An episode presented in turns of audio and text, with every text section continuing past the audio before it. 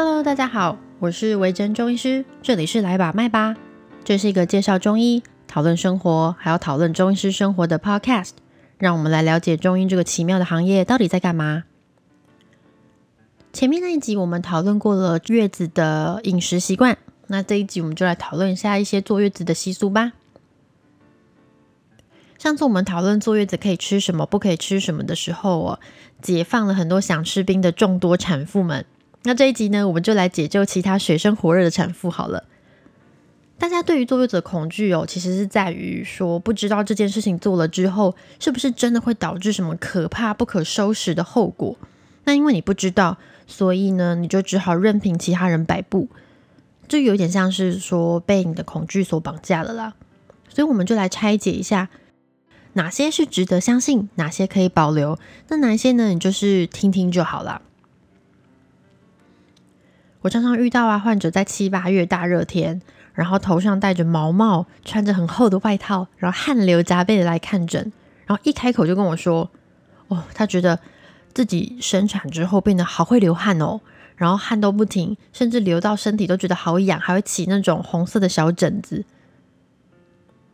这件事情好像不难理解，因为呢，一来是说外面温度已经三十三度了，就算是我一个正常人穿着。羽绒外套跟戴着毛帽出去走，我觉得我自己应该也会汗流浃背，应该也会湿疹。那第二个是说，怀孕的时候啊，因为宝宝的关系，所以妈妈的体内的血液跟水分会增加大概原本的三十帕以上。你一旦生产之后，宝宝离开你了，多余的水分当然就要排出。排出的方式有两种，一种就是小便，一种就是流汗。所以产妇会觉得自己汗流浃背，汗多的跟什么一样，那其实是正常的状态。加上你在穿着厚外套，所以你的汗水呢就会更加的淋漓不止啦。朋友跟我说，他坐月子坐了四十天，就是哦古法做完真的很猛。他说做满四十天，最可怕的是那四十天他都没洗头，没洗头这件事情我真的觉得超级厉害。我是在他出月子中心之后才去探望他，所以我没有经历到他那段没有洗头非常惨烈的过程，我没有看到到底是怎么样。他说他是靠着干洗法度过这一切。他很想洗头，但他妈严正的恐吓他，跟他说：“你洗头之后，以后就会怎么样怎么样。”对，大部分人都说在月子里面洗头会得那什么头风，就是头痛的一种。那第二种，古代人其实是认为说你在呃坐月子的时候洗头啊，头皮着凉会影响恶露的排出，它会让子宫里面的淤血凝结成血块，所以不易排出。好，其实并不会有这种事情发生。洗头当然不会影响你的产后恶露啊，而且它也不会让你的恶露排不干净。排恶露就是一个自然过程，是一种自然现象。但是因为过去的人哦，他们的卫生设备没有现代人这么好，所以他可能没有有充沛的热水来洗头、淋浴。那洗完头之后，他也没有吹风机可以马上把头皮吹干。那第三个就是当时的环境也不会有。呃，室内的暖气、空调这种，所以它没有办法保持温度的恒定，所以产妇呢，在洗完澡、洗完头出来这段过程中，她很容易着凉。他们大概是想要预防这样子的过程，所以才会建议产妇在那段时间之内不要洗头、不要洗澡。但身为一个现代人，你的资源如此丰沛，我相信这样的事情是不会发生的。所以，如果你可以在你洗完头、洗完澡之后，尽快的吹干、擦好身体、穿上衣服，然后并且保持呃温度的恒定，然后全程尽量不要吹到冷风，比如说你站在冷气出风口狂吹这种，都不要这样。那其实洗澡洗头是没有什么太大的疑虑的啦。除了有一个之外，就是说产后不要泡澡这件事情倒是真的，因为你在生产的过程中会有一些伤口，自然产的产妇呢，她的会阴。因为小朋友出来的造成的撕裂伤，或者是呃妇产科医师帮他剪会阴的时候有的一些伤口。那有些人是剖腹产，剖腹产在肚皮上面当然就是会有伤口，因为怕伤口感染，所以我们不建议你在坐月子这段期间内泡澡，泡澡是不可以的。那冲澡淋浴是没有问题的，大家可以放心的进行。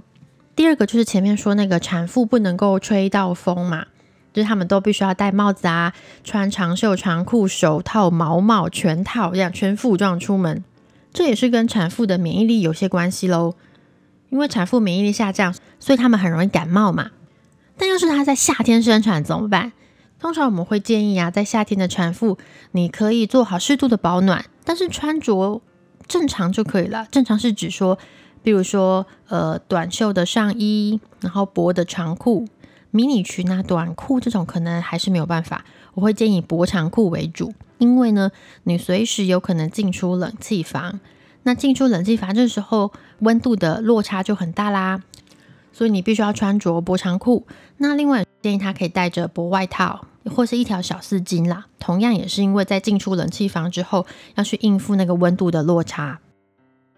冬天的产妇呢，我就建议穿那个就是洋葱式穿搭，你知道，就是也是一样，为了应付进出暖气房的时候温度的落差，你必须要随时做好准备。那另外，我觉得最重要就是口罩要戴好。如果附近有人有感冒或是有其他的状况的时候，口罩就是可以保护大家的一个最好的工具啦。最后一个是不能出门，不能出门就分成两种哦。你是说不能出房门，还是说不能出家门？不能出房门的意思就是连你的空间范围都受到限制嘞。有些人甚至会规定产妇不可以下床，这真的是有点太 over 了。我觉得这根本就是软禁。这有点可怕。其实产妇是需要运动的哟，床上躺太久其实是会导致你的肌肉退化。光是卧床一周，你的肌肉的能力就会下降大概百分之二十左右。如果你的肌肉退化，就会使你身体的基础代谢率下降。如果你要减重的话，这个时候减重就会开始变得比较困难一点。而且肌肉力量下降，对于产妇来说其实是有很大的伤害。所以，我们建议你，如果是你的生产过程很顺利。其实大概两天之后，你就可以准备下床活动。当然不是说一下床就马上举起你的杠铃之类的。我会建议你先从比较轻微的运动，比如说散步啊、瑜伽这种伸展舒缓的运动开始。等到肌力慢慢的训练起来之后，还有你的伤口复原之后，再从事你原本的重量训练。那接下来你说不能够搬重物啊，不能够搬宝宝，可以啦，哪次说不可以的？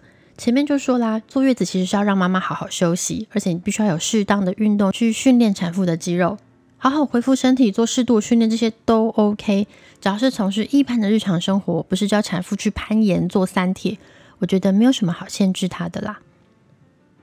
我这次在研究坐月子的题目，我其实查到了超多东西，也看到了很多匪夷所思的规范，真的很可怕哦。好险，就是随着医学进步，那我们中医的理念也不断的在更新。而且女性意识的抬头，让产妇在坐月子的过程中可以过得真的比较好一点，让他们有比较自由的空间。诶，对了，我还看到坐月子不能刷牙，我讲给我的牙医朋友听，他真的快昏倒。最后，我们就来个 Q&A。呃，有个听众私讯我，问我说关于喝咖啡的事情，他说他是一个咖啡重度成瘾者。但是在怀孕的期间，她为了宝宝忍了十个月，现在终于卸货了，很想来一杯。但他妈恐吓他，跟他说：“你喝了之后就会怎么样怎么样怎么样。”他就觉得身心俱疲，想说：“哦，我只想来一杯咖啡，有这么难吗？”那其实，呃，美国我之前有做过个研究哦，就是说他们发现。少量的咖啡因对宝宝来说其实是安全的，没有什么伤害。少量的咖啡因是指什么？如果你一天喝一杯星巴克或是 Seven Eleven 大杯美式或者是大杯拿铁，那个咖啡因的量对宝宝来说是不会有影响的。那如果太多会怎么样？假设如果你摄取了太多咖啡因，比如太多的时候，它还是会影响到宝宝。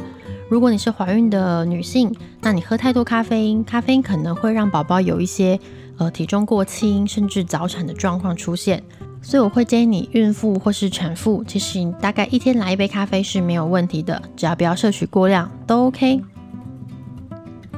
好啦，这一集到了尾声，那一样我们成真问题，如果你对月子还有什么疑问，或是你看到什么令人发指的可怕习俗，都欢迎你来信咨询我们。那如果你对于中医有什么样的问题，或是在中医门诊对你的医师有什么说不出口的问题，都欢迎你可以在我们的 podcast 上面撰写评论，或者是来我追踪我的 IG，在 IG 上面私讯问我，之后我们都会找时间慢慢回复哟。谢谢你的收听，那我们下次见喽。